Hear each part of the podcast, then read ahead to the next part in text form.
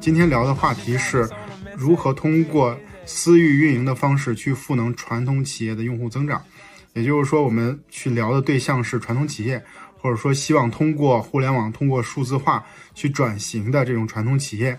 然后我们通过的方式什么呢？就是私域。那私域这件事情，它其实本来也不太会用在呃纯的互联网公司，尤其是大的平台。那它反而是会用在传统企业想去做数字化，或者是。就传统企业和互联网结合这样的一个一些公司里边，会有特别重要的一些啊价值或者特别重要的一些可以施展的空间哈。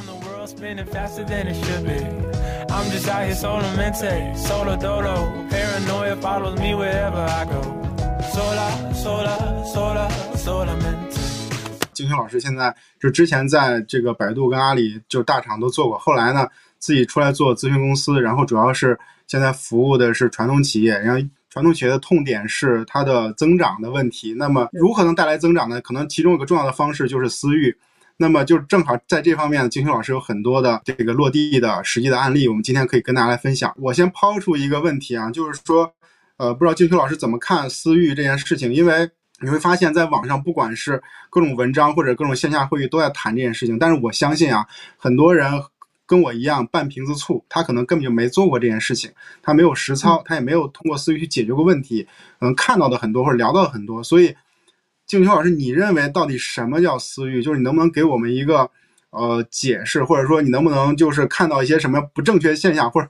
你认为不太合理的现象，也跟我们聊一聊？对，就本质上来说，其实私域就是一个我更便捷的联系客户的方式而已。所以呢，就一方面好像我对。这个私域是有一个很强烈的边界感的啊，但它背后其实是有一个模糊地带存在的，就是哪一个通道联系客户效率最高，信息触达的效率最高啊，所以这个是我看待私域到底是什么。但很多人对私域其实有非常多的误解，比如说互联网大厂对私域的理解是什么？我们最近招人嘛，然后招了很多什么美团、优选、拼多多、诚心优选过来，就是属于大厂干过私域的人。包括 Luckin 咖啡啊，已经是非常大的平台在干这种私域的公司了。然后当我去问他们，你们到底在怎么做社群，然后在怎么做这个一 v 一营销的时候，他们跟我分享的呢，我不不能说他们对私域的理解不对啊，就他们对私域的理解是其中的一个维度。那他们在做私域社群的时候，他们就纯粹当成流量在玩，就我拉了十几十万人的群，然后我在里面做非常个性化的优惠券的推送。然后通过用户是否有点击和核销来判断我的优惠券是否合理，所以有很多用户在 Luckin 咖啡的社群里面都觉得 Luckin 咖啡没有运营社群啊，你凭什么说自己社群运营的好呢？但是因为 Luckin 咖啡只是把它当成一个流量池来用，那其实约等于原来的 App 端来用，然后所以在流量的触达上，我只要能触达上你这个用户，然后你只要点了这个优惠券，其中有一定的转化率，一百个客户不喜欢，两个客户喜欢下单就 OK，所以它其实是一个纯流量的玩法。所以大厂在用社群的时候，它用的是社群的一个切片，它就把社群或者是呃微信生态当成原来用 App 来触达，现在用社群微信来触达。然后呢，传统企业或者一些中小企业，他们用这个私域又会有一些不同的用法。然后，所以其实在我看来，私域它只是一个工具而已，就它并不是成功的秘诀，它只是说当下此时此刻用户在微信生态下比较容易去触达，然后在此时此刻，在微信生态下比较容易去建立信任关系，比较容易重新认识这个人，然后所以我们认为它是一个非常值得深度经营的工具平台。但至于这个工具用的好还是不好，其实还蛮千差万别的。我可以理解为，就是其实刚才金星老师讲了两层意思啊，第一层意思就是社群其实是触达用户的一个渠道。那这个渠道和方式的话，讲究的是高效。你刚才讲第一点，就是你会认为相对来说把这个渠道把它缩缩到非常具体，就是微信或者企业微信。那其他的像什么抖快、小红书这些，你就认为它可能没有那么高效。所以这是第一个逻辑，就是说把这个渠道更精准了。既然我想去联系用户，那么就找更高效的渠道，那就是微信。然后第二层意思是说，你觉得大厂其实在用呃私域的时候是个流量逻辑。那这个时候我想问一个点，就是。呃，你怎么看？因为大厂，比如刚才提到美团，或者是这些流量，它带来的收益，对于大厂那些，呃，它的增长占比来说太小了。就是我不知道，就是你刚才表述这个意思的时候，你是觉得呃大大厂对于这个东西是有点暧昧的这种态度，还是说它利用起来效率并没有那么高？我觉得我没有答案，或者是说对于这件事情的答案，在不同的时间节点，我会有截然相反的想法。嗯，就在这个里面，其实它确实存在一个很重要的平衡点，就是做呃私域这件事情，确实会比做 App 会额外耗费很多精力。因为它会很碎片化的去跟用户产生交流、互动、转化、链接，然后这种碎片化的交流、互动、转化、链接在 App 端上是完全可以用个性化推送来实现的，但是在微信端口，它的个性化程度就很难做到那么强。然后，所以在这件事情上，它一定要有人工干预，一旦有人工干预，大厂人又很贵嘛，所以这个投入就很难说。然后呢，在产出这件事情上，我之所以会觉得这个投产比我对它开始有了一些变化和想法，其实是因为所有的就有非常多的 SaaS 公司，包括企业微信，呃，也在看重私域这件事情。所以呢，现在在很多工具的加持下，然后在很多前人趟的路的基础下，其实在现在再去做私域，成本没有我们原来以为的那么高。就比如说，我们最近一段时间面试了很多美团优选的人啊，就我们综合各种信息，然后大概算出来了，美团优选一个人大概能服务多少个客户啊？在企微私域端，他们差不多平均一个人是可以服务到，呃，我也不能说直接的数字啊，按照我们跟他们聊的这个结果，应该是大概可以服务到六位数到七位数的用户的。那如果一个运营可以服务这么大量级的一个用户，那我们认为它的这个投产比就已经到了一个很划算的状态。然后它的品类又很丰富嘛，像美团优选，那这种多品类很丰富的产品，或者内容生态很丰富的产品，如果它跟企业微信的后端能够有一些打通，那效率就可以有非常大幅度的提升。明白，这个是从它的投投产比来看，就是说他做这件事儿。刚才我提的问题就是说，大厂做这件事儿，它有可能是效率的问题，对吧？就是他做这件事儿值不值？说白了。然后刚才金雄老师是说，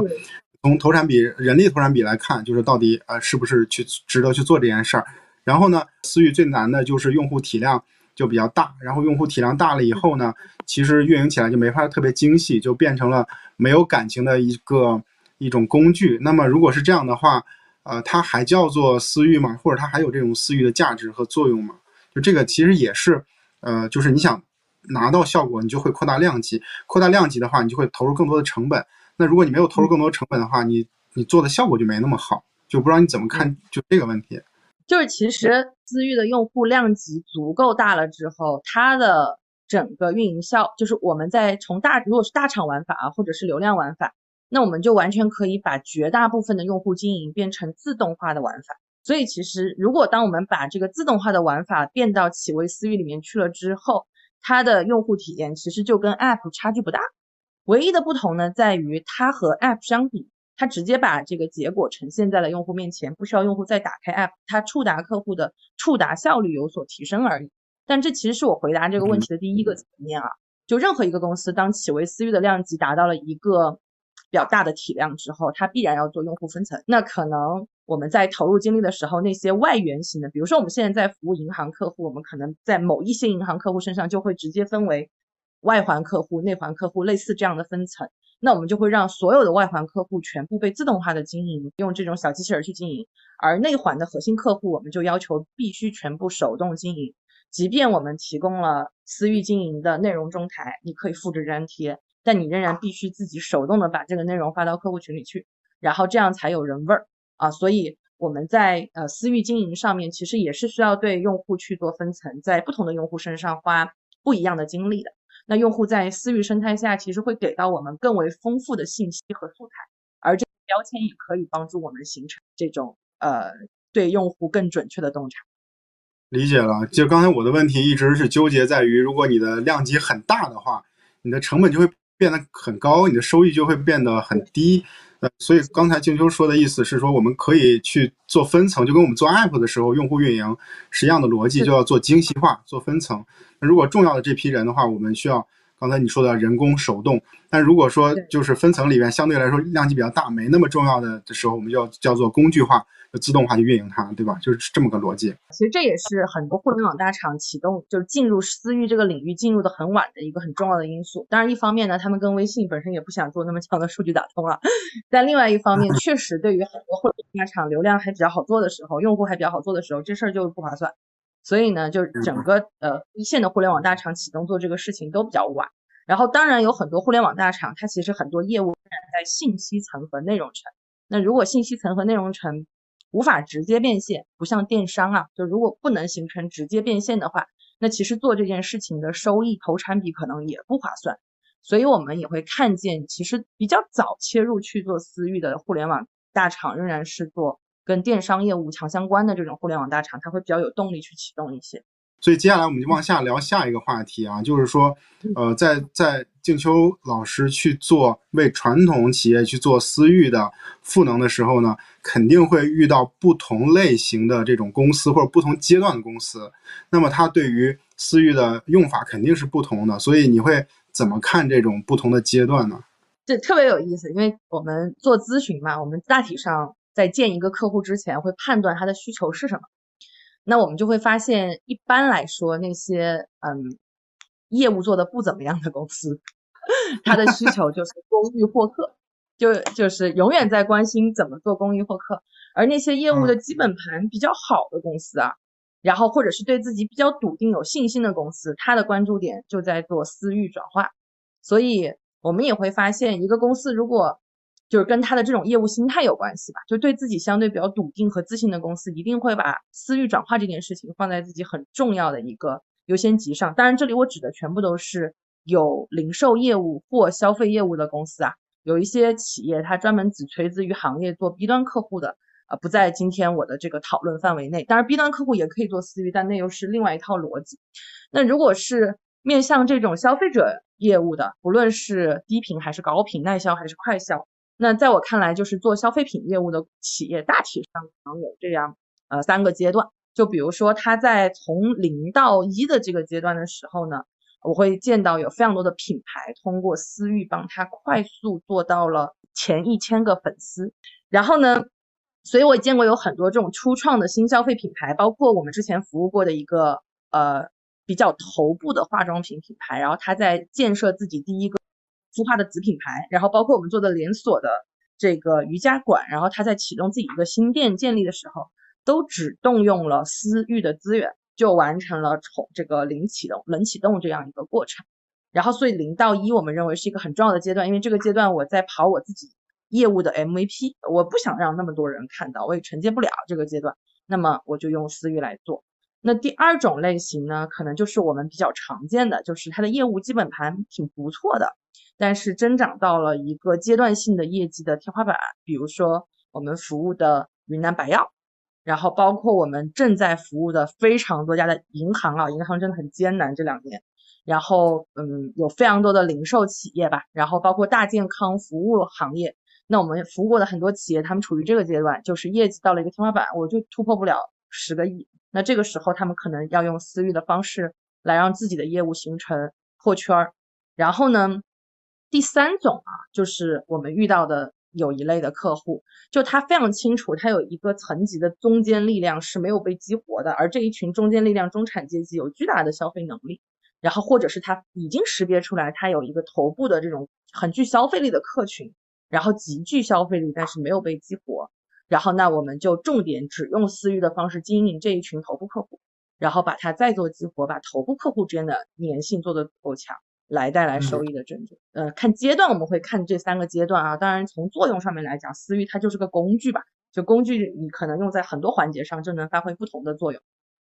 我理解就是这三个阶段它也不是完全从小到大的，但是前两个是，就第一个阶段是从零到一的这种公司在冷启动的时候或者在创业初期的时候，它可以去。呃，通过一个比较小规模的私域，把他自己的这些资源能动用起来，他可能就完成从零到一的这种这种建设，或者是他这个小生意就能活下来。那第二个阶段是他有一些资源，我可以理解为他之前没有通过线上获客的，就包括就是静秋老师他们的云南白药这样的客户。就待会儿咱们可以逐一的请静秋老师给我们讲一下啊。就这是第二个阶段。第第三个阶段，它倒不是比第二阶段更大的一个规模，而是说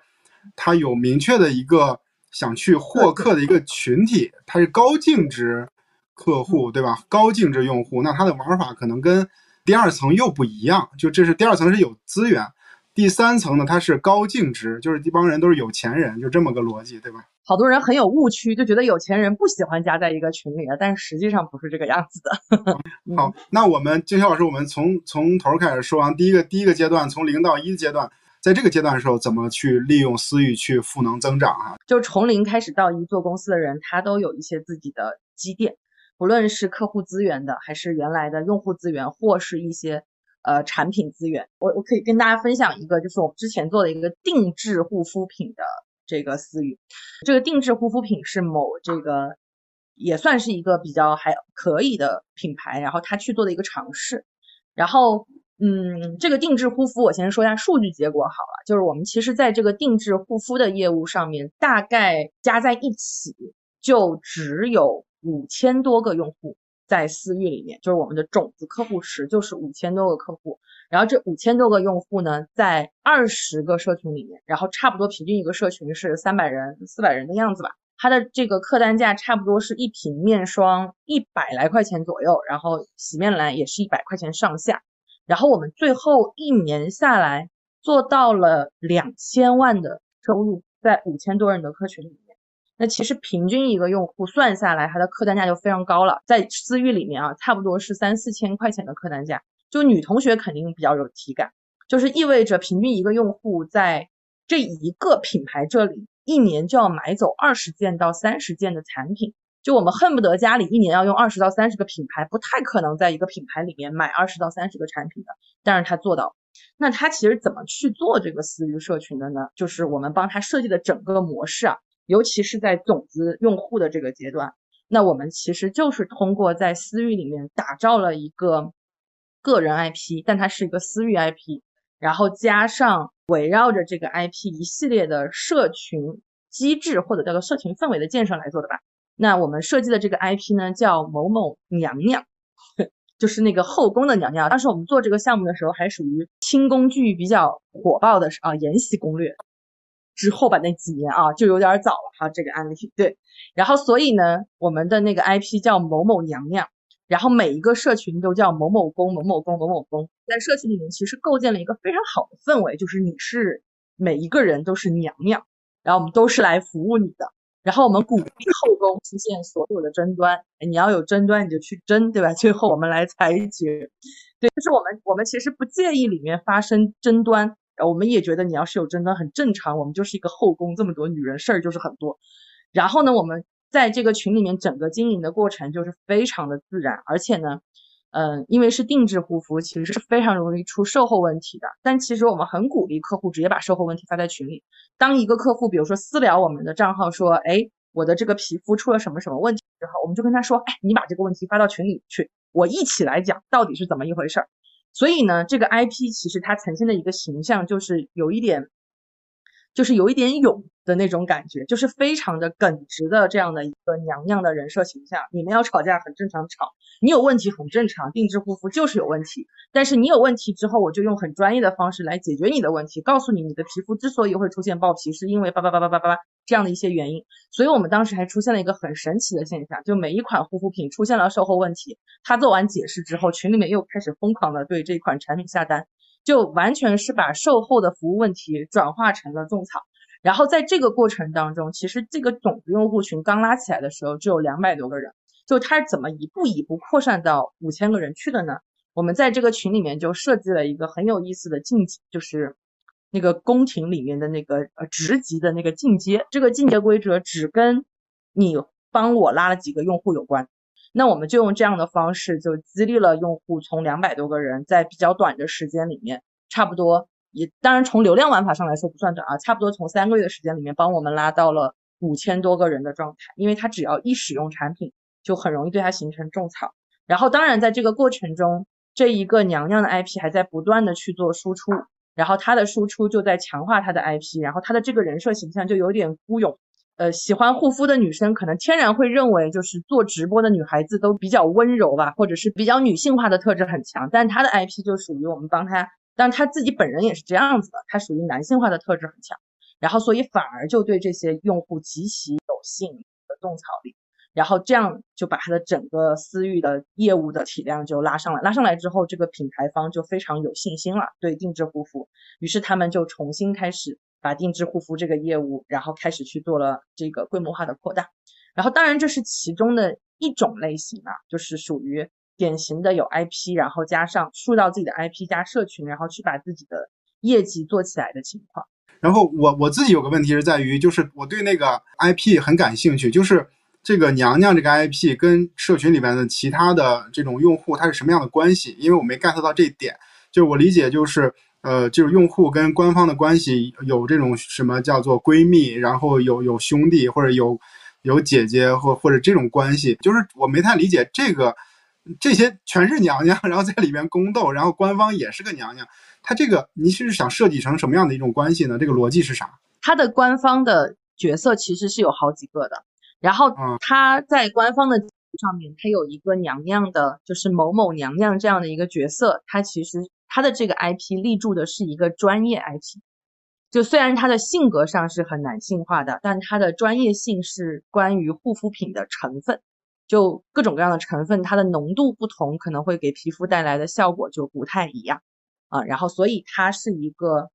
呃，在成分上面非常专业，然后性格上面很男性化。然后看着别人叽叽喳喳，就觉得要去怼两句、吐槽两句的这样的一种人设形象。那当然呢，在他的这个群里面还会有服务者的角色，但服务者不会去回答专业问题，就服务者只会回答日常的订单型的问题，专业问题都是由这个 IP 来回答的。但是呢，这个 IP 背后不是他一个人在做经营。就是有那么两到三个团队里面比较专业的人，一旦遇到有专业问题或者售后上面跟专业相关的问题，就会由他去回答。所以用户和这个 IP 的关系，他们会觉得更像是就是朋友之间的关系啊。他在整个沟通过程当中也做得很自然。明白，我是这样理解的。就这个这个 IP 这个娘娘，她是一个专业视角，就专业专业角色。那专业其实跟呃用户之间还是要有有些距离的，所以他就。有点强势或者有点这个强硬的这种态度，因为他在传递一个专业的知识。那么刚才也说了，他这个群里边还有呃服务者的角色，那服务者不回答专业问题，所以这个就很好的呃有有一个多面性，然后去服务社群里边的这些人。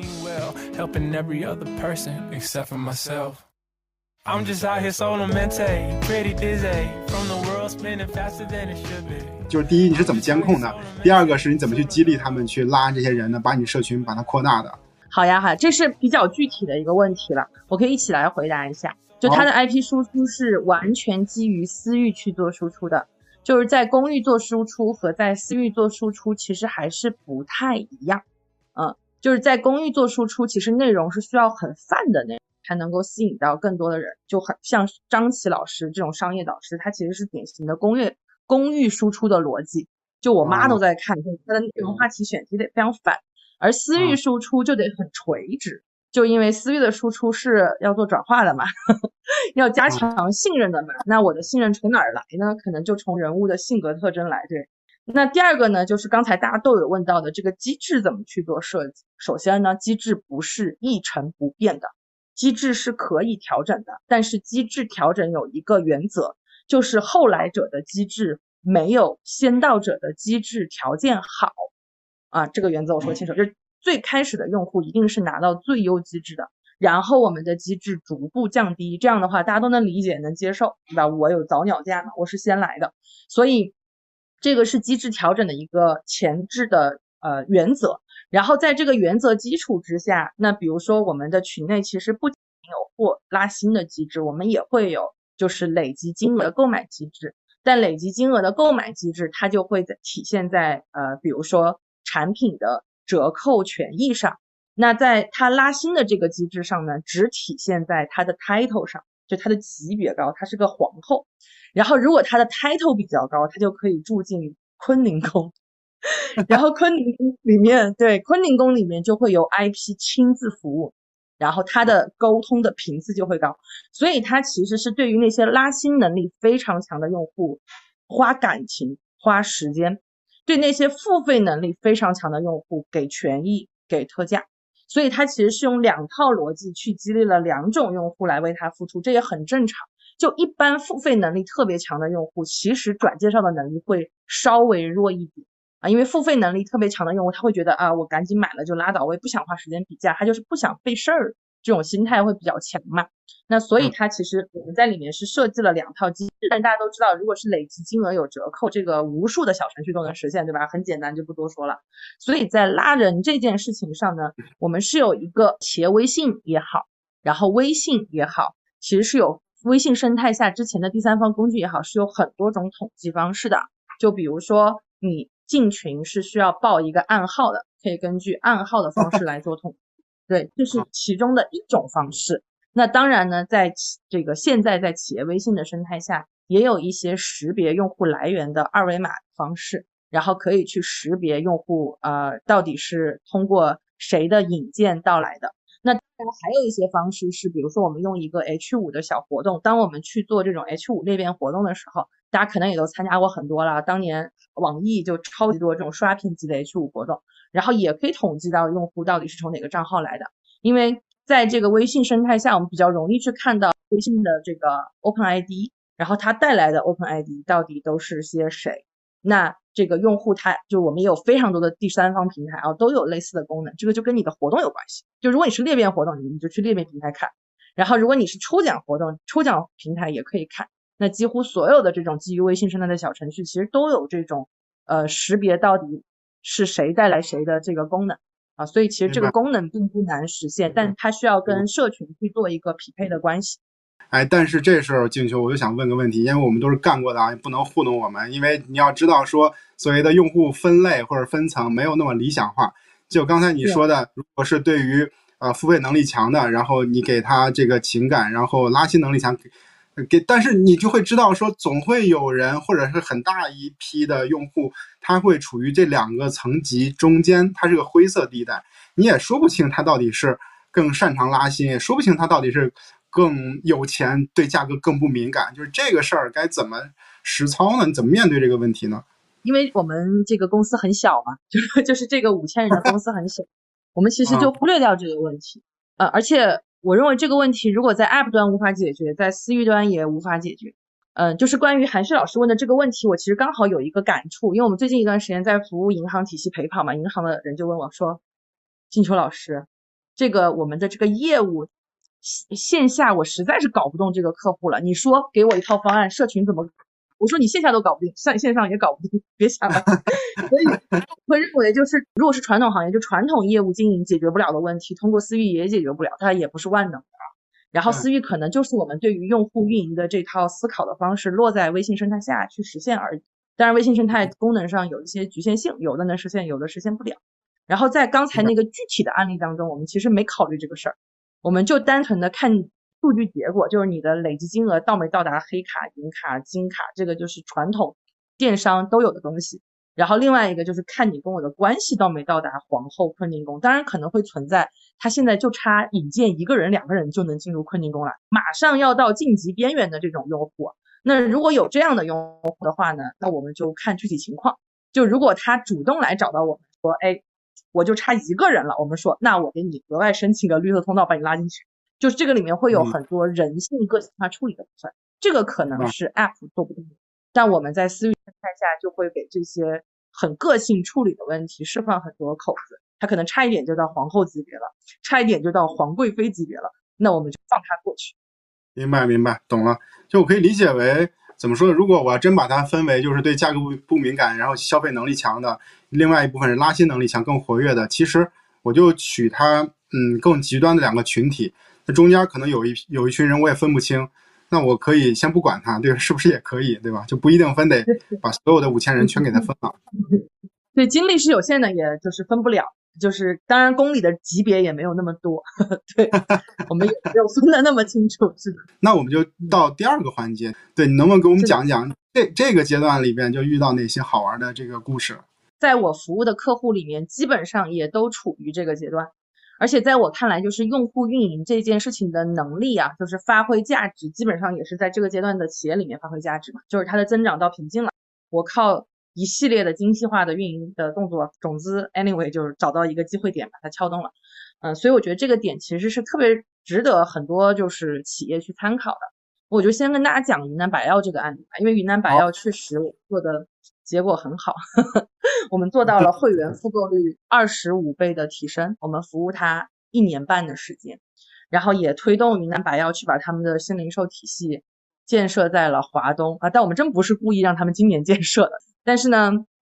整体来说就这个私域经营的呃数据结果是非常好的，那就云南白药在我们服务他们之前。这几乎是所有传统零售经销行业的问题，就是他线下干线下的，渠道干渠道的，电商干电商的，公众号在整一整没啥用的推文，也不知道用户是谁，对用户也没有什么洞察，也不知道下一步的业绩增长在哪里。然后我们从打通他的线下和线上的种种渠道，到打通了之后识别他的关键客群，到识别完关键客群之后做客户的分群。到做完客户分群之后，做那些重点客户的呃私域经营的这个方案，到最终形成了会员复购率的转化，其实整整花了一年半的时间。那我简单分享一下我们大体上的合作是有哪几个阶段。第一个阶段的时候，哇，简直是让我非常震惊啊！我也不能吐槽我的客户的当时的现状，但是云南白药是一个渠道能力极其强的公司，大家可能只知道云南白药有白药产品，可能不知道。它除了创可贴和白药以外，还有大量的化妆品，然后面膜，然后大量的养生用品，然后包括现在云南白药推出了一个超级有意思的产品啊，叫白小养，就是那种冻干的粉，有很多肠道益生菌，然后喝下去就很舒服。然后呢，云南白药是一个产品能力非常强的经销商公司，有很多传统企业都是这样。然后我们进去的时候，发现最大的困难就是整个白药没有。用户数据也不知道用户是谁，也不知道什么样的用户复购高，也不知道什么样的用户喜欢他们。他们唯一的数据能看到的就是电商平台上面的用户数据。当然，电商平台业绩结果也很好啊，每年九位数、十位数的样子吧。有一些数据，但那不够，因为电商平台上全是日化产品，日化产品也不是它的核心用户群体。然后，所以呢，我们第一步其实是打通了。白药从线下门店到电商，然后到原有的私域的用户数据，然后这个打通数据的过程当然会遇到很多挑战。那比如说我们线下的用户群和线上的用户群，我们在第一个阶段就是让他们分别运营的，但都必须向私域沉淀。就比如说你是门店的用户，就单独沉淀在门店的社群里；电商的用户就单单独沉淀在电商的社群里。然后我们做好用户标签，它是电商来的，它是门店来的。然后呢，只要是电商的用户下单，全是电商的业绩；只要是门店的用户下单，全是门店的业绩。那第二阶段呢，我们打造了一个类似于案例分享会，然后在案例分享会上，我们就会要求优秀员工、优秀案例来做分享，要求老板来做分享，然后我们也去做分享，就反复的完成这个洗脑的过程啊，终于建设出来了这样的一个共识，然后就迎来了我们的第三阶段，就是大家不干这件事。能不能不干这件事情呢？可以。然后我们就，既然用户他们发现你可以打好这个标签，你可以统计好来源，那么所有触达用户的触点都变成了渠道来源，那中后台就变成了一个转化平台。那大家其实就分好工就行了。你作为渠道来源，你分多少钱？你作为销售转化角色，你分多少钱？你作为服务角色，因为服务的好才能带来它的转化，你分多少钱？我们就把这个利益分配体系重新做了建设。然后重新做了分工，让中台来产出更多的内容，然后前台来做一些简单的拉新动作，然后这样就构建成了私域运营的一个能够持续跑下去的阶段了。就是分工特别重要，包括我们陪跑银行也是一样的。就如果银行把所有的活儿都给一线，一线绝对干不了。嗯，所以很多体系建设私域没有搞成的原因也在这里，就是一线已经够忙了，要背所有的业绩 KPI 指标，所以中后台和一线怎么样让一线放心的。把中后台的工作交给后台来做，这个其实也是需要有一个过程，也需要很多技巧去推动的。然后到了中后台来干活的时候，我们就我们就到了可控的阶段。如果前台来干这事儿，其实是不可控的。那当然中后台干呢，也有好几种做法。我们服务的另外一个客户啊，我可以跟大家分享一下。我们服务的另外呃不是一个客户，我们服务的另外的几个客户，其实我们都帮助他们打造了在呃私域端口一个非常智能化的自动化的运营用户的手段。它是什么呢？就比如说我是某一个商场门店的销售吧，然后他是超市门店的销售，我们的客群是不一样的，对吧？那我一上来我就先选我是商场的销售，然后再选我的客群是谁，我是上工上班族为主还是妈妈群体为主？这个周边社区的老年人为主，我就先去选我的客群，然后我选完客群之后，我就要选我希望能够做一个七三天的快闪群，还是一个长期经营的社群，然后还是一个七天为周期的群，我去选我愿意经营的周期，然后我全部选完之后，整个社群的自动化话术就产出了，然后这个自动化的话术会每天在你该发这个信息的时候，在会后台直接推送给销售，然后销售复制粘贴发出去就 OK 了，所以表面上看销售干的活。就还挺多的，但实际上中后台已经把整个支撑体系都搭建起来了。当然，这是一个比较自动化的做法，但是这个自动化的做法其实需要我们先去识别，在这一个业务体系下哪几大类客群是值得深化经营的，然后以及到底该怎么样去对群做分类。其实我们是做了群的分类之后，云南白药的会员复购率才真正达到了有效提升。在我们没有去做群分类的时候，还没有。我理解你在去做云南白药这客户的时候，你首先解决的其实是一个组织的问题，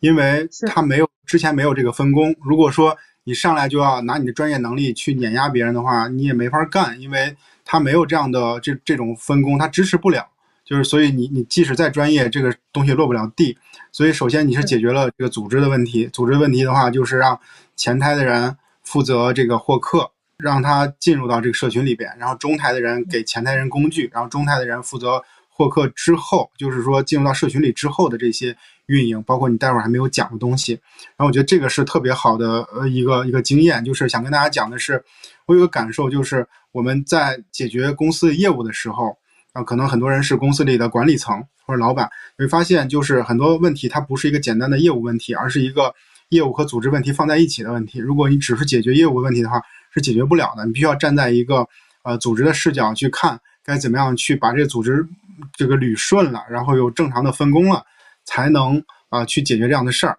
刚好金秋老师刚讲完组织这件事儿，那其实就是组织这件事儿能不能再细化一下？就是说，因为你其实改变了客户的分工的，就是你这最后变成啥了？那个私域那个部门是怎么是怎么割的呢？这个能不能回答一下？就如果你的线下。体系非常强，就是线下门店体系特别强。那么我建议私域团队第一阶段放在线下团，就放到线下去，嗯，不不放就是不往平台放。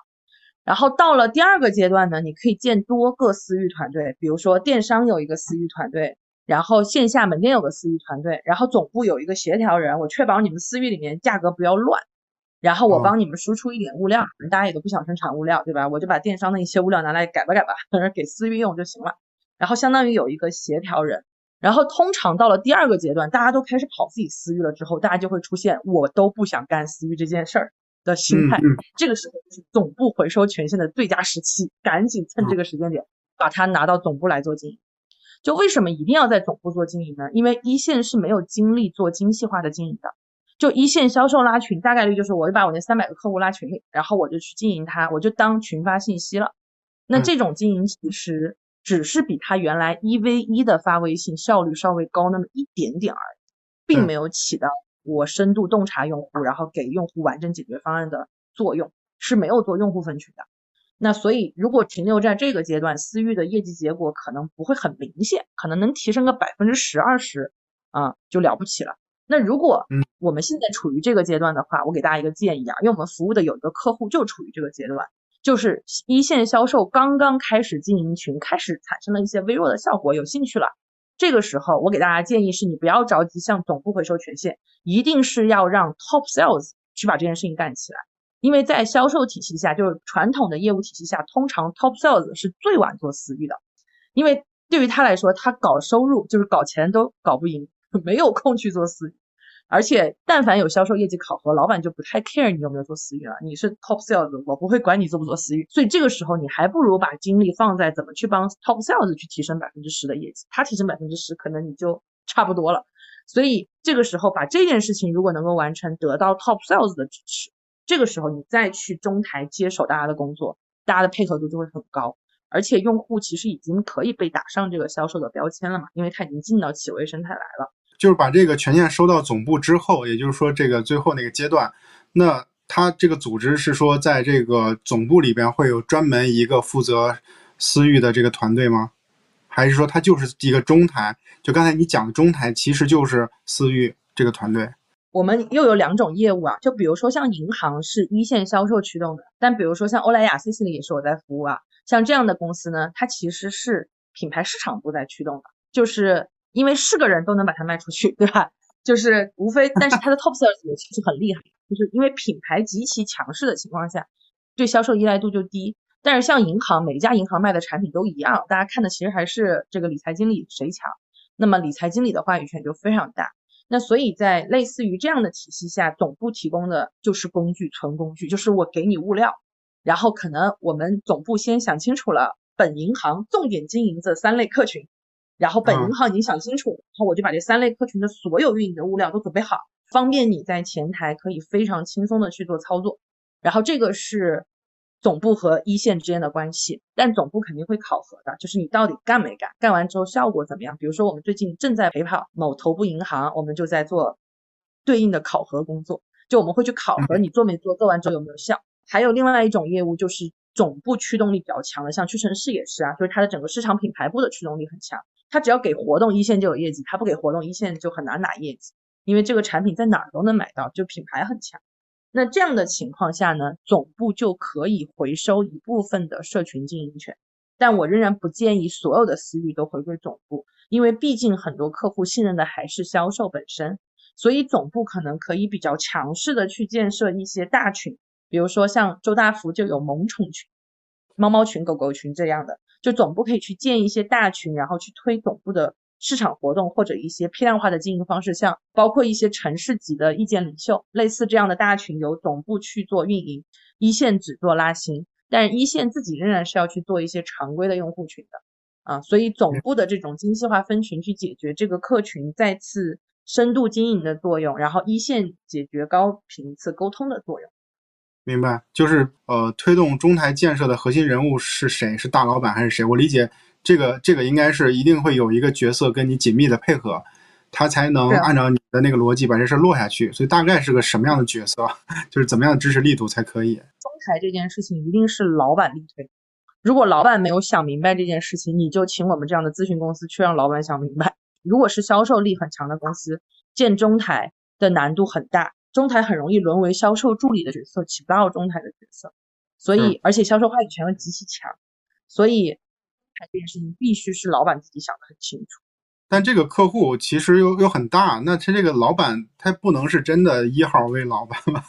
这一个业务的一号位老板，就我们服务云南白药的时候，我们服务的是云南白药那一个事业部的一号位老板。然后因为我们服务的这个事业部业绩结果很好，后来这个事业部就把整个集团的新零售业务全部都拉过来了，就整个集团的私域新零售都归这个事业部管管辖了。所以，我们其实是帮助我们的一号位老板得到了集团老板对他的认可，然后拿下了集团整个新零售私域业务的掌控权。对，就这个老板，他其实是要自己能闭环销售业务才行，就是他要能闭环掉中台会产生冲突的那几个部门就可以了。就这个是属于这个业务方向的一号位老板是 OK 的。但如果他只管中台，只管市场营销，那他。也很艰难，他可能就是拿你来当枪使的，对吧？不一定能够 实现把中台这件事情建设起来的作用。但作为一个就是老就是很老实的乙方，需要当枪使的时候也可以当枪使。但如果没有这个业务一号位老板的支持，这事儿干成的可能性很小。问一个特别具体问题，就是线下就是为什么这些客户会去呃加入这个社群？他的他的这个动力和原因是啥？就是用户加入社群和加企业微信的原因，就是我们要重点设计的部分。那通常情况下呢，我们都会，当然不同的业务又会不一样啊。就比如说像云南白药，我们最后识别出来它的核心客群是中老年人，所以我们加群的关键抓手就是福利。那当当然呢，我们在有一些金融业务板块，就我们的金融客户也比较多。然后我们会认为，就是它的核心客群是大民用户，就是内心非常明白的用户。你得跟我讲逻辑，逻辑上说服我，我才能买你这个产品。因为它的核心用户大民用户，所以我们用投教内容或者是一 v 一的咨询作为他转化私域社群的抓手。所以如果说抓手的话，可能有这样几类，一类是就是优质的服务，这个是像比较中高阶的品牌常用的方式，像屈臣氏、C C 里、欧莱雅在用这样的方式引导客户加群。还有一种就是碎片化的福利，像什么餐饮啊，就比较喜欢用这样的方式去加群。还有一种就是专业知识，然后专业知识呢，就是大名用户非常喜欢的一种类型。然后你越是高单价产品，然后你的产品越是需要有教育过程才能形成转化的。那就越适合用这种投教育知识去形成加群，比如说装修行业也是一个典型的，我们服务的大家居行业的客户也比较多。那装修行业的客户也是属于在决策之前要做大量的研究这种客户啊。那这样的客户就是属于需要教育的客户。那这这样的客户我们就也就也会匹配一些教育类的知识，比如说你怎么验收房子，你的新房下来了，你该怎么去验收？你在验收的过程中有哪五个坑、六个坑、七个坑？然后这样的内容就是加群的抓手。那当然，就是这个背后，其实我觉得韩旭老师刚才问这个问题，是有一个隐含假设。这个隐含假设是用户其实不愿意加群，所以在加群这件事情上是需要额外设置的。我们会认为啊，就是我们跑了这么多的企业，我们会发现发自内心愿意主动加群，也不能说主，就是愿意加群的用户，或者这个群没有给我承诺特别强的交付，我也愿意加群的用户，大概就在总用户量当中占比百分之十五左右，十五到二十。这可能是个 benchmark，因为我们之前在做的时候，嗯，有一些时候我们的这个入群抓手没设置好就上线群了嘛，那那种情况下加群的用户就是一个自然选择。然后呢，如果我们在这个过程中把这个抓手设计的足够好，就是福利设计的足够好，然后呢，我们的加群率是可以达到百分之八十以上的。然后我这里说的其实都是自主加群率，因为我们会很多时候会去测试。呃，这个又涉及到一个很具体的执行流程。我们其实不建议一线在拉客户的时候直接拉进群，我们建议先拉到个人账号和企业微信账号上之后，然后集中把客户往群内拉，要不然群里面陆续有人进就会很被打扰。所以在这样的状况下，其实我们会反推给用户，如果你想加群，可以扫二维码。用户进这个时候进群其实是个自主行为，就他认可这个吸引他进群的抓手，所以他进了群。所以，我我理解就是有两种方式，一种方式就是他有利益，就是有一个小的利益作为理由，他就可以把他吸引到群里。然后，即使没有利益的话，可能百分之十五的人也是愿意去加入群的。然后，另外一种方式呢，就是对于专业知识比较感兴趣的人或者偏理性的人，你通过去给他们专业知识，然后他们就愿意去加入进去，对吧？就梁宁老师他分就是分享过一次他分辨用户的方式，就是他把用户分为大名用户、小白用户和小闲用户。就大名用户就是内心特别明白啊，喜欢通过分析做决策。嗯，嗯小闲用户就是很闲，到处爱闲逛，就是拼多多的那种用户为主吧。然后小白用户就是需要你给他建议，他自己做不了购物决策。他把用户分成了这样三类。那接下来我们就继续往下聊，就是刚才云南白药那些事情，我们讲了，就是第一部分，就是我们通过啊组织的这种改变，然后把这个社群啊把私域这件事情落地了。那接下来。呃，再往下，然后咱们是做了哪些工作的？就私域这件事情，一旦往总部去做回收之后，就到了拿业绩结果的时刻了。然后我们到了拿业绩结果的这个时刻，其实前期大量的分析，我们已经可以识别出来高价值的客户到底是什么样类型的客户。然后，但是对用户去定义价值，这个价值本身其实是需要去做定义的。比如说，它能创造特别多的物料内容、种草内容的强，在社群里面特别活跃，它这是有价值的。然后呢，他能帮我转介绍，带来很多新的客户，他也是有价值的。然后自己消费能力很强，持续消费，它也是有价值的。所以价值的维度其实也是有很多种的。那这个时候，其实对于业务的决策者来说，是要取舍价值，我当下最需要要的用户价值到底是什么，然后再来做我的用户群体哪一个是更重要的判断。那在我们最开始拿业绩的初期啊，我们认为最为重要的业务价值是拿。直接的销售结果的业务价值，我们认为拿到这样的业务价值的结果，一线才能吃到这个好处，有了好处，它才有动力拉更多的用户进来，我们才有更多的可能性。而这也是我给大家的建议啊，就是如果大家属于中台角色，要去跟一线配合，然后并且不是一线的老板觉得可以慢一点、缓一点，那你一定是先拿业绩结果。那我们在白药的这套体系下，用户到底是怎么来的？呃，是以什么样的渠道进来的啊？那我们认为第一阶段最为重要的客群是云南白药直营门店的线下客户。就为什么呢？因为直营门店的线下客户他能看到全品类的产品，我比较容易去做增量啊。渠道店就是卖药的药房那些都不好做，我也没有必要去做。然后如果他都是病人为主的话，我也很难去经营它。所以我们更愿意去做云南白药直营门店、线下门店进来的客户。而在这些客户里面，他有买日化产品的，有买化妆品的，甚至有买这种桂系药材。桂系药材就是三七片什么的，还有燕窝之类的。在这些用户里面，最为有呃变现价值的用户吧，就是产值结果最高的用户是中老年用户购买桂系药材，因为云南白药的中老年用户和别的中老年用户还不太一样，就是它的桂系药材是比市价贵两倍以上的，比药房贵两倍以上的，所以到他的店铺里面去购买他的贵系药材的中老年，大家都知道中老年又有时间又能比价，为什么要买贵的呢？就说明他对品质非常看重。所以我们最开始筛选的第一大客群就是中老年客群，我们打算围绕着中老年客群做他的私域，一方面是为了产值，然后当然另外一方面中老年的社群很多人都觉得不好做，中老年人连微信都用不来，对吧？不是这样子的，我要反常识了。中老年的社群啊，在我们这么多的经验里面是最好做的社群，因为他们有空还很积极，你让他干啥就干啥。人家中老年人，你给他说个啥，他都觉得你的服务好好呀，一天到晚都在社群里面跟我说话，你的服务怎么这么好？我一进群你就艾特我，欢迎我的到来，你的服务怎么这么好？所以中老年人他其实对社群的要求是很低的，他的内心是很孤独的，是很愿意参加到社群的活动里面来的。大家千万不要觉得中老年人难运营，那些不会用手机的用户你就算了，对吧？别。转化他了，他也用不来。那些会用手机的中老年人真的非常牛逼，而且又有付费能力，又愿意支持你，然后还觉得你的服务很好，所以这个要反常识一下。然后我们再来说云南白药，我们选择了中老年这个用户群体作为核心经营群体之后，那我们就彻底重新梳理了线下业务和私域之间的关系。我们首先认为，在业务这件事情上，私域作为一个典型的。偏线上的工具，它不可以和线下业务直接分离开，就它一定不是一个分割的关系，而是一个形成合力的关系。所以呢，我们在中老年人的私域下设计了一个典型的活动类型的模式，这个活动类型的模式就是打卡养生群。然后我们在打卡养生群里面就给一个福利，就是到门店里面去做。这个血液一系列的测试，就是测我是不是高血压、高血脂，然后血管厚度之类的那一系列的测试。然后你只要在这个群里，你就可以在群里的链接里面预约到门店，免费去做这个测试。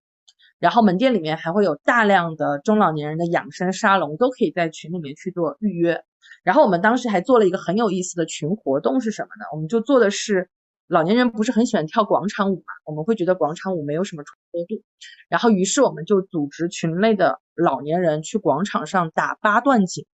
就是我们也不想打太极拳，我们觉得太极拳也比较常见，就八段锦就有点类似太极拳吧，但是跟太极拳又不太一样，就稍微小众一点。就我作为一个高消费的老年人，我觉得我打八段锦很高级，打太极拳太普通了啊，就是 会有这样的一种心态啊，所以我们 当时就组织这些老年人去。打八段锦，然后也非常的开心。就这个是活动类型的社群，然后我们又做了一类相对比较高价值的这个会员的社群，我们直接改变了嗯把药的产品，我们做出了这样的季卡产品。季卡产品就是一个季度会有多次把这个贵系药材给你送上门，然后如果你是季卡用户的话呢，你就可以在开始享受服务前做一次检测。然后定期每个月都到门店去做一次检测，然后对比你多次检测结果，你就会非常清楚的看到自己食用这个药材之后，身体的各项指标发生了变好的现状。在这个群里面还会定期有医生进来做答疑，然后这些老人家一看有医生进来，就觉得哇，你们的服务好好呀。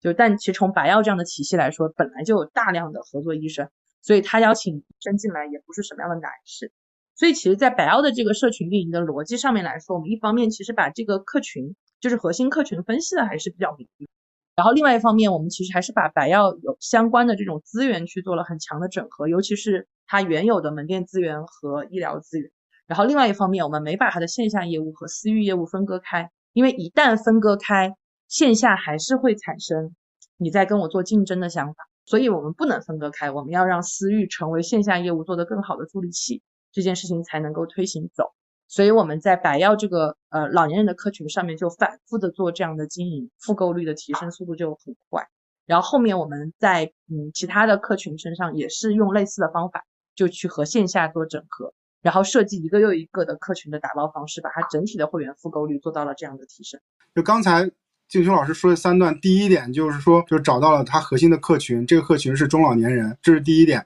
第二点就是利用他这个公司里面的所有的资源，把它做更好的整合，去服务他圈出来的这个。中老年人的这个群体，就第三是 私域助力线下，哎，就是这一二三点，这三点我觉得是特别有价值啊。所以在这里边，我我作为一个互联网人啊，作为线上的人，我可能就是怎么说呢？对第一点，就是你说的那个，对于中老年群体这个这个选出的过程特别感兴趣。就是如果按我的这个经验来的话，大概有两种方式，一种就是你对于一些数据上的呃提炼，然后得出来这样的一个收获；第二就是你要对这行业要理解。就是你本身要有理解和判断，来来来得出这个决策，或者说这两点都需要。就是你这个得出这个结论的过程是啥？这中老年人是怎么选出来的？对，这其实这个业务的洞察是很重要的。就是韩旭老师刚才说的两点都是我们的原因。就比如说云南白药的整个市场定位，其实它的核心客群就应该是中老年人，它是做大健康领域的嘛。然后中老年人的消费能力就在快速上涨，到了二零二五年，我不知道大家有没有看那个数据啊，会有。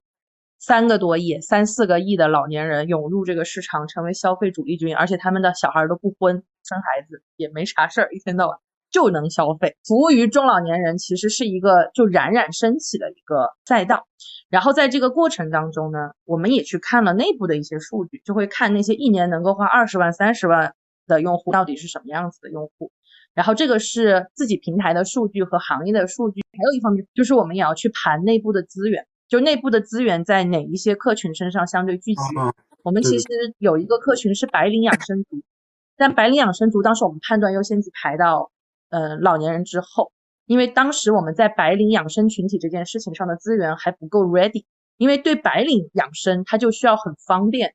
今年云南白药才推出了白小养这个产品，就是速溶冻干粉，喝下去就很方便。这样的产品，这种产品才适合白领养生族。那那就是接下来一个问题是说，你选选中了中老年群体，它对于你的业绩，对于你的产出，它的贡献一定是比较大的才行，对吧？它的占比大概是一个什么样的比？呃，它在我们经营之前，它的这个收入占比大概占到了百分之二十几的样子。在我们经营它之后，它这个百分之二十几的。客群当然也花了很长时间啊，不是短期的，嗯，花了比较长的时间，大概占比可以做到百分之三十到四十。但他自己的财报数据来看，他的业绩是持续增长的啊，就财报上面有啊，它总业绩是增长的，同时这一个客群的业绩增长也比较明显。明白，所以就证明说不是你这个群体吃了别的群体的盘子，而是说大家都涨了。对，就是选，关键是选定这个中老年群体，然后选定过程就是。要看就对这行业有洞察，同时要看这公司有啥资源，然后选中了以后呢，就把这些资源变着法儿的各种怼上，然后选这个的这个群体的逻辑说，他有个预测，这个预测是说我选定了它，然后去推动它的增长，还是能带动大盘的，这样才能体现说我通过私域这件事情把整个带动大盘去拉拉动了，这个是一个非常重要的一个判断啊，给大家也也也提醒一下，这是很重要的一个信息点。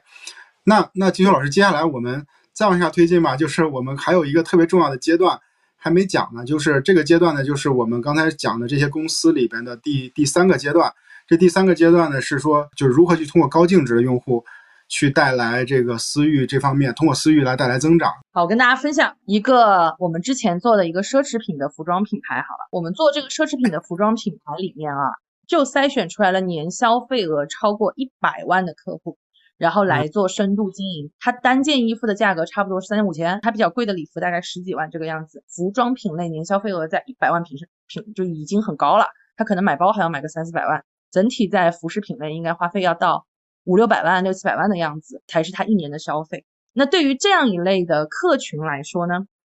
我们其实也要先讲对它的就分析到底是什么，就我们会认为做高净值客群不是为了做转化。而是为了做共同成就，因为所有的公司都在抢这一群客户，而且都付出任何代价，就会员权益都给的非常好，大家都在抢，所以在这个情况下，我要能跟他有共同成就的关系，我才能够真正的服务好他。然后，所以呢，这一类群我们在服务他的时候，差不多只有五十多个人年消费额超过一百万啊。然后当然我们肯定是要分析年消费额超过一百万的用户到底是谁呀，我们才能够设计适合他的私域运营方式。年消费额超过一百万的用户啊，主要是女企业家，就是在这件事情上的花费特别高，我们就设置了和这个女企业家的一个共同成就的模式。然后我们首先把这些女企业家拉群，但拉群的时候会有一个技巧，大家都会觉得高消费的人群不愿意加群，对吧？其实高消费的人群是不愿意加你的群，高消费的人群愿意加其他女老板同样在的群。所以这个时候我其实要体现的不是我是个销售。而是我是一个资源链接者，于是那个时候我们就找到所有的就是手上有百万级客户以上的大销售，然后告诉他们你的话术是这样子的，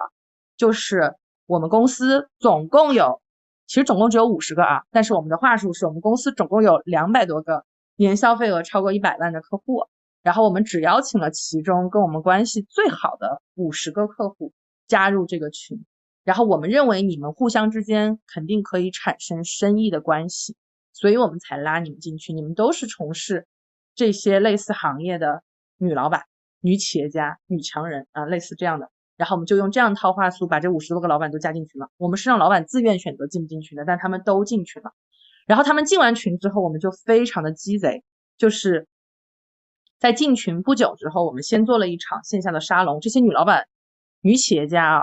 通常做的都是跟美相关的行业，就女企业家大部分都和生活、跟家、跟美相关。然后我们就组织他们线下聚会，让他们直接去做以商业线索的讨论。然后我们就直接把这个名单给罗列下来，然后让他们直接接龙。然后接完龙之后，第一次大家都是愿意参加的，只有第一次做的不好，别人才不会再来参加。所以第一次我们为了确保这件事情是可以做好的，避免冷场吧。然后我们就去做了一些话题的引导和分享，就是像我这种专业老师下场就不太容易冷冷场，就请两个专业的就行了。然后我们就在这个群里面发起了这个时尚大奖的颁奖，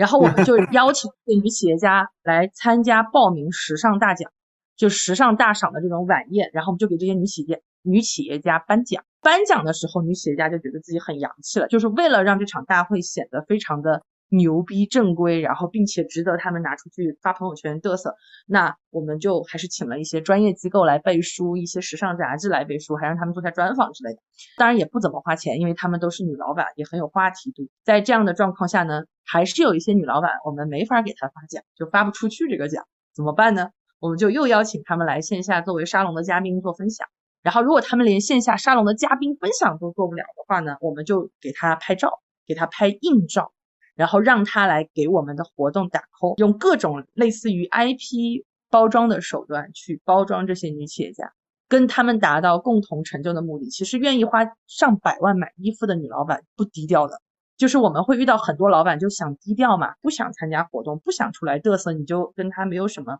这个连接点。但是花一百万买衣服的女老板都不太低调啊，所以我们在做的这一系列帮她更高调的这些事情上，就深受女老板的喜爱。我们大概就只做了六个月的时间，我们年消费额超过一百万的用户就从五十几个人涨到了八十几个。当我们看一年时间周期之后，年消费额超过一百万的用户就已经超过一百。然后，但我们在这件事情上的总投入量其实非常少，也就花了几十万，就带来了上亿业绩的增长。这个感觉你要投入很多的精力才可以，因为你要去分析它，要服务它，然后要组织各种各样的活动。其实我我们的服服务客户啊，就一直都会觉得越是高净值的客户就是越好服务，只是难以触达。就一旦建立了好的触达点，后续的服务其实是比呃其他客户会更加容易服务的，因为他不太容易产生售后的问题，然后他也很清楚自己要什么。如果他尤其是女企业家，就会很直接的表达说我想要什么，有还是没有，咱也不废话。就直奔主题就好了。从做咨询的角度来说，时间有限啊，我们大体上一个阶段我们会服务同一类客群的不同企业。比如说现在我们服务的就是金融大健康为主，就是他们基本上客户都是年收入五六十万以上的客群为主。那我们对于这个用户的洞察就不用反复 洞察，我们就可以用用一套洞察去做不同行业、不同类目的企。明白，明白，理解了。就刚才为什么会就是年消费百万的用户从五十到八十，它为什么会增加呢？就人数会为什么会增加呢？是因为他们拓展这个圈子。对，这个就很有意思了。就是当我们开始面对百万级的用户去做这样的包装的时候，你就会发现有一些有能力消费到百万的客户就会问，我能不能来参加？然后我们就会明确跟他说，这个是我们年消费百，我们有一个消费百万的门槛，然后达到了就可以。然后当然消费百万也会给我们介绍客户，但他介绍来的客户是没有资格直接进入百万俱乐部的，就他要自己能够消费满百万俱乐部才可以。但这种我跟我朋友一起来的，他在里面我不在里面，我不能忍受。马上 消费满意，就充值一百万，我要进去。你做这些东西，其实你要让那些销售不过百万那些人都要看到。就服务高净值客群，就很就跟奢侈品的玩法一样，就是要让嗯所有人看到它是奢侈品，大家才会有对奢侈品的向往。然后，当然高净值客群就是，其实虽然手上没有高净值客群，但我能理解大家对高净值客群肯定是很感兴趣的。因为我以前每次做分享，大家在高净值客群这件事情上就最为兴奋啊，感觉了解到了一个不一样的世界，所以我多分享另外一个群，那个群里面都是一些大老爷们儿，不爱说话，比较低调的老板。那个群是我们服务的一个金融行业的群，然后那个金融行业的群全是私行客户，私行客户大家嗯可能有的同学知道，私行客户是在一家银行存款上千万的老板。存款上千万的人群，他就是私行客户，那他大概率资产肯定是过亿的。然后呢，那个私行客户群，我们的运营手段也极其简单，就是面对这样的一类客群，就是运营手段千万不能太打扰人家或者太复杂。我们在这一个群里面，就是每天发新闻。然后，而且新闻不是大家常见的那种新闻，我看到非常多的群里面都有今日新闻，下面二十条，恨不得没有人会看。在这样的高净值客群里面，我们的新闻只有一条，就是一张截图，六十秒的语音解读，没有了。那一张截图可能就是今天去台湾，对吧？代表了什么可能性？他声明要去台湾，到底能不能去？就他在新闻解读上面不是给结论，而且也不是只给信息，他会给他的推算。就是他去了，可能带来的结果是什么？美元要涨价，各位老板存一点美元，然后外贸业务会怎么样？大家把海外账户信息给挪回来。所以他每天只有一张截图和六十秒的语音解读在这个群里，然后没有老板理他，但是这个群仍然很活跃。我们会怎么去验证群活跃呢？我就有点鸡贼，我有一次过节的时候在群里面发了一个红包。一般来说，我们验证一个群死没死有一个小技巧，给大家说一下，就是这个群里面如果有两百个人，就发二十个人的红包，发百分之十的用户的红包。如果二十四小时没有领完红包的话，我们就判断这个群死了。然后呢，在这一个全是老板的群里面哦，我就发那么几块钱的红包，大家超级积极，几分钟就全部领完了。所以，真正在看群是否活跃，我们从来不看用户在不在里面聊天或者互动，我们认为这不能代表群的活跃。就真正代表一个群活跃的是用户会不会去阅读群内的信息。我们通过红包这件事情是比较容易测试出来群的真实活跃状况。对，我觉得这个就是两个不同的案例啊，就是一个是对于女性的，就是有钱的女性和这个非常理性然后玩钱的男性，这两种不同的群体都有不同的玩法。私域就是一个，呃，往小了说是一个触达用户的渠道，往大了说它就是一个，啊，运营的一个思路，运营的一个体系。它只是说。你要放到云南白药，放到某银行，然后放到什么什么大健康，就这些不同的场景里边，你必须要把它能能运用运用的得当才 OK。